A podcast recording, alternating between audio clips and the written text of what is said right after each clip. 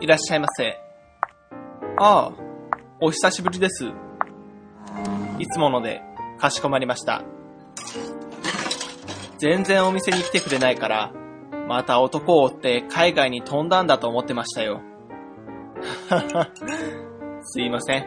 遠い昔の話でしたね。え？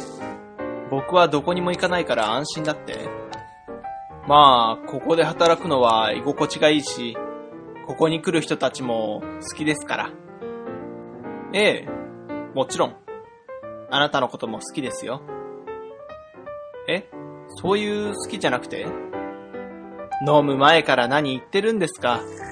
ほら、できましたよ。味噌汁、ホットです。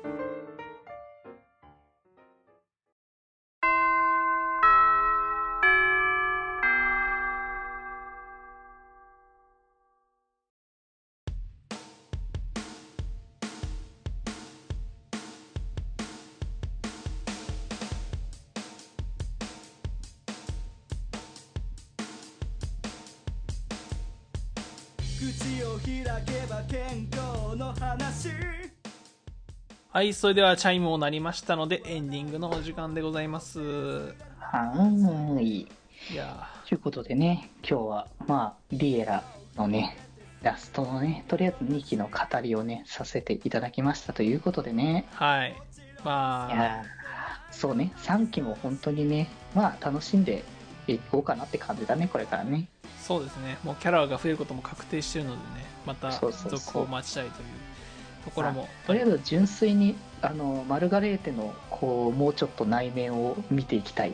そうですね。こっからなん、他キャラとさ、今、カノンちゃんとしか絡んでないから、ほぼ、ちいちゃんと。うん。そうだ他キャね。ラと絡んでね、どう、あの、生意気さがどう作用していくのか。まあ今、現状、生意気っていうキャラぐらいしか出てないから、なんか、そうだね。そう深掘りした時にどういうキャラが本当のなんだろうマルガレーテなのかっていうかっていうところが気になりますねうんうん。なので、ちょっとね、まあ、その辺もまたお楽しみにしようかなというところと、まあ、電音部はもうとにかく歌舞伎が気になるっていうところにしそれしかないそ焦点が当たるという。れそれしかないんだよね本当にまあね、まあ、早いとこそれはね、あの、まあ、やって、あの、来てくれっていう思いいっぱいで僕らはね、待ってますのでね。そうですね うんうん。うんまあ、そしてね、まあ、あの、原画展の話とかもね、久しぶりのなんだろう、発注シグマのプライベートみたいな感じの。いやもう本当久々の旅行だったからねうんうん。久々にねあの元のバイト先とかにもね行けたしいいね、そういうやっぱね、交流ができるのも確かに良きだよね。そうなんかねあの黒豆麦茶さんをそのほら、うん。前のあの大阪オフの時3人とうんうん。1話、麦茶揃った時にねあそうだね。のそうあのー僕が行った夜にその麦茶さんの家に泊まったんだけど、うんうん。まあいろいろあってその僕の元バイト先に食べに行こうぜって言ってたんだけどその時間の都合とか合わなくて行けなかったんだよね。うんうんうんでまあまた次に会う予定できたねとかいう話になってたんだけど、うん。ままさか麦茶さん連れてく前にガロチンと先行っちゃうっていうね。そっか。そうなんだよね。だからそこら辺ちょっとね申し訳ないというか、まあ、ガロチンが初めての男になってしまったっていうのはちょっと申し訳ないですね。まあ、次回、次回だね、それは。また行きましょうということでね。はい ちょこれ聞いて、あの、まみこがちょっと、あの、なんでしょうね、あの、はハンカチを食いしばるのかわかんないけれども。キーみたいな。またガロンかみたいなね。あの男ばっかりってなるやつね。次楽しみにしましょう。はい。ってな感じでね。な感じのね、はい、やってまいりましたということなんですけれども、まあ、今日も、えー京都で、あの、変わらずに推しの紹介をしてまいりましょうというところで、いや最近ね推し紹介のコーナーがね電音部に取られてたのであの逆に何を紹介すればいいか分かんなくなるっていうね。まあ、なのでね、ちょっといろいろね、語りたいことはやっぱあるだろうけれども、はい。まあ、電音部絡みだと、あのそれこそ前の前回のね配信で一応僕一人の時に話したんだけど、はい。あのサイダイムの雑魚画像の楽曲の新しい楽曲がうん。あのミリさんが作ったっていうね。おおはいはいはいそのね、電音部つながったねって話だったねって話はしたけど、あの、原宿エリアのね、エリア曲とかを作ってるね、Find Me とか。そうそうそう。VTuber のねミリさんがうん。作った手流れを聞いてほうって思ったりはしたけど、まあでも電音部の話はちょっとあれなので、うん。さっきもしたので。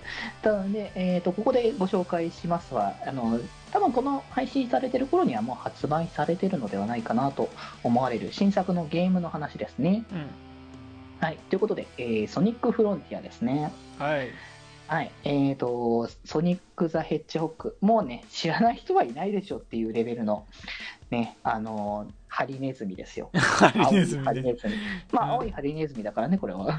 そう。改めて言われるとね、あ、そうか、ハリネズミかってなるけど。そうそうそう。で、僕もともとソニック自体は好きでね、あのゲームとか、いや割と前はやってたんだけど、うん最近そこそんなにやってなかったんですけど、うん。まあ久々に結構、ちゃんとした新作って形で出るのが久しぶりっていうところもありつつ、うん。まあ結構、ストーリー重視なのかなみたいな感じの、ちょっと重めな展開をこう重視してるのかなって思われる、うん。ね、新しいタイトルがね、発売されるというところだったので、まあこれはせっかくだから久々にプレイしたいなと思って、うん。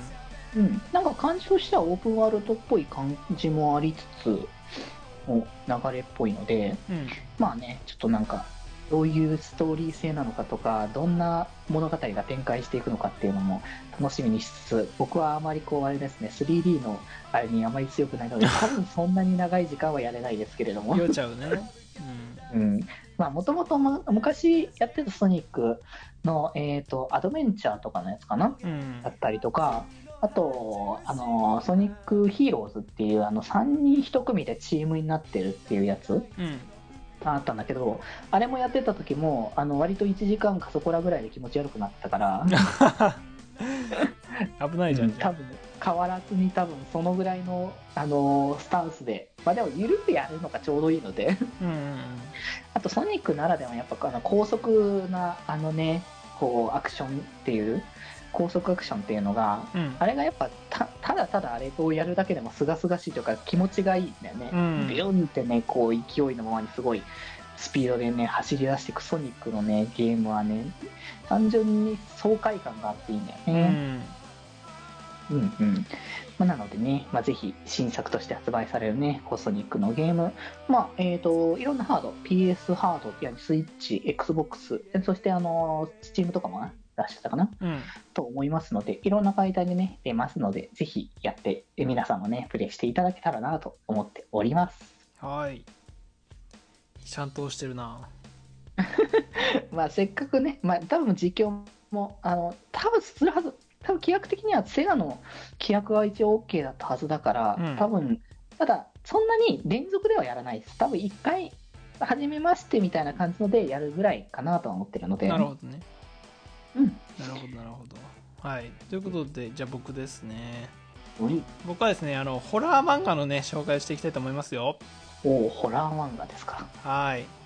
えっとね、えーサンデーウェブリっていうね、あの、うんうんアプリがあるんですけれども、サンデーウェブリでね、連載している、僕が死ぬだけの百物語っていうね、作品なんですね。はい百物語っていう時点でもう怖い 話だなっていうのがわかるからね。そうだよね。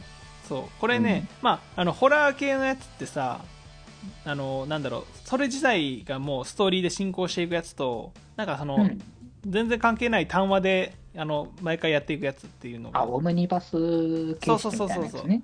あると思うんだけど、この僕が死んだけど百物語ってね、なんか二軸進行というか、その基本的に毎回単話なんですよ。登場人物とかもズボ替えして、なんか話話で終わっていく感じなんですけど、その、うんうん話の最初と最後に、なんか僕っていう子が出てきて、その、その僕っていう子を取り巻くなんかストーリーが進んでいくんですよね。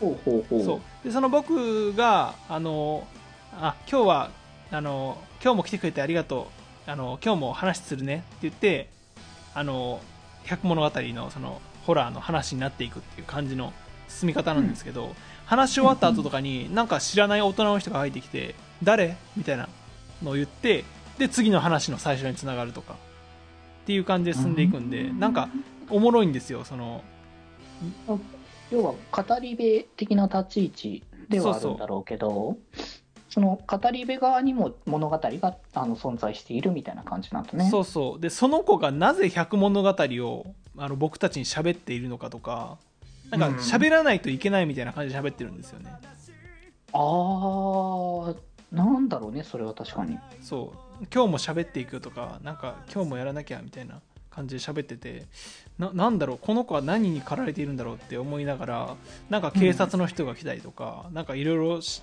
あの僕怖かったりとか言われながらなんか変な物語が裏で進行していってるっていうその二軸進行がおもろくて、まあ、単純なホラーとも違うなんかそういう感じのおもろいホラーなんでね。デジ君もぜひ読んでくださいあでも、なんだろうな、まあ、ホラーっていうのの怖さもありつつ、ん。なんだろうな、まあ、ちょっとその謎解きじゃないけどさ、そのう裏で動いてるあの謎っていうのに関しては正直気にはなってくる。そうそうそう。うん。なんかいい具合にちょっとねよくわからないんですよ。そのカメラが定点だったりするので。ああ、なんだろう、それこそ警察とかうんぬんだから閉じ込まられてるとか、そんな感じとか、なんかありそうだね。そう。でなんか親がねちょっと出てきたりとか、ね、虐待なのかなのかみたいなそういう感じもありつつちょっとよくわかんないっていう感じで進んでいってるのがちょっとね面白いんですね。なるほどね。はい。まあデジ君もね読んでくれることと思いますので。はいということでノーコメントということでね ちょっとね、ホラーに関しては一瞬ちょっとね、躊躇はするのでね。ちゃんと怖いんでねこの百物語に関してはね、ちゃんと怖いっていうのが問題なのよね。ちゃんと怖いんで安心してくださいね安心逆にできないんだよね、それに関してが。はい、というのと、まあ、もう一つ紹介したいんですけれども次はねあの、うんジャンププラスの方でねあのあアプリの方で連載してるまた別の漫画なんですけど、まあ、こっちはあのホラーではないんですけれども「あのスケルトンダブル」っていうね作品が、ありましてスケルトンダブル。はい。まあ、スケルトンっていうタイトルの通りちょっと透明人間関連の話なんですよね。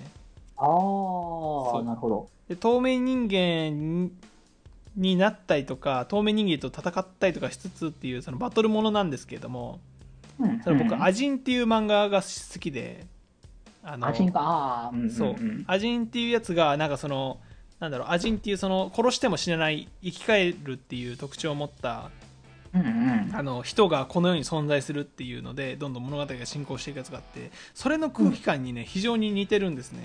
ああ、そういう感じか。そううんうん、結構ね、そのアジンって、そのアジンの成り立ちとか、そのアジンに関わる細胞がどうだとか、そういう話になっていくんですよ。科学的に解明してみたいな。なんかそういう感じもあったりとかししてて、なんかあの僕の好きな感じだなって思いつつ、なんか適度に、あの、なんだろう、殺伐としてるというか、っていう感じがあったので、ちょっとおすすめだなと思って紹介しました。はい。まあ、これからなんかその辺のなんか展開とかも楽しみだね、実際どんな物語が展開していくのかっていそう。まだね、あの7話までしか出てないので、まあ、まだあ序じゃあまだ触れやすいね、このタイミングだったらね。はい。まあ、百物語の方はもうね、結構話数がね、出てるので、あの、うん一気読みとかもおすすめですね。ぜひはい。ぜひ。ということですね。はい。僕が読むかどうかちょっとまた置いといてもらえそうたら。ですね。はい。ということで、えー以上になります。はい。ということでね、そんな形で推しも紹介しましたということで、うん。そろそろはい下校の時間に、本当になってきてるのでね。そうだね。下校の時間に本当になってきてるの意味がよくわかんないけど。まあ、てっぺん越えはししちゃダメなんだろうなっていう。いうことだっていう話だね。そうなんだよね。0時超えるとまずそうだなっていう感じをちょっとしてるからね、やっぱり。まあ、もうなそろそろ帰らないとお前いけないだろうみたいな感じのところはあるよね。うん。はい。じゃあ、今日も帰りますかね。